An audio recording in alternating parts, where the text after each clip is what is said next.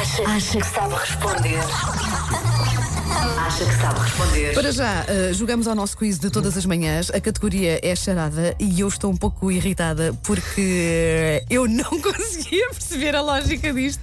Às 7 da manhã pus-me aqui com o Paulo. Oh, Paulo, mas isto não faz sentido. Olha que isto não Mas está bem. Olha às 7 da manhã. Oh, pá, sério, estou tão irritada. Lá. então vá, faz lá. Categorias charadas. O pai da Joana tem cinco filhas.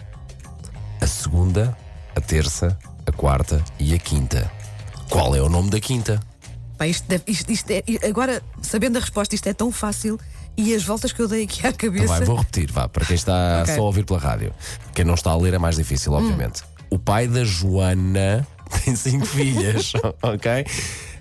Vamos contar pelos dedos. Agora vá, uma mão no volante e como está no trânsito, tem espaço para meter a outra mão. Vá. Mindinho. Segunda, terça, quarta, quinta.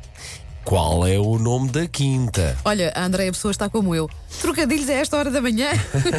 e depois está a resposta. É tanta resposta certa. O Alexandre Félix diz: Eu não sei, mas a Joana sabe. Ahm, o, o Paulo Belicha diz: Bom dia, é óbvio que se chama Marcolina Genoveva. Claro, claro. Uh, Joana, sexta-feira, diz aqui o Fernando Cunha. Não está fácil logo pela manhã, diz o Luís Faria. É o Zé Castelo Branco, diz dromedário. Ou dromedário, eu nunca sei como é que se diz o nome deste homem, mas Dromedário. dromedário. Maria Leal, diz o António Duarte. o nome das filhas da Joana é Wanda Miranda, diz o Júlio Peixoto. Oh, Júlio, o que é que sabe? Eu não sei. Eu não... Ah. Sim, sim, sim. Mais. Uh, Olha, a resposta certa, a resposta. É pá, sério, é só eu é que andei aqui às voltas. Porque dizer. era muito cedo. Porque Não, eu ainda te disse, isto está mal, não vamos perguntar isto aos ouvintes. Depois vai, vai amarrar comigo.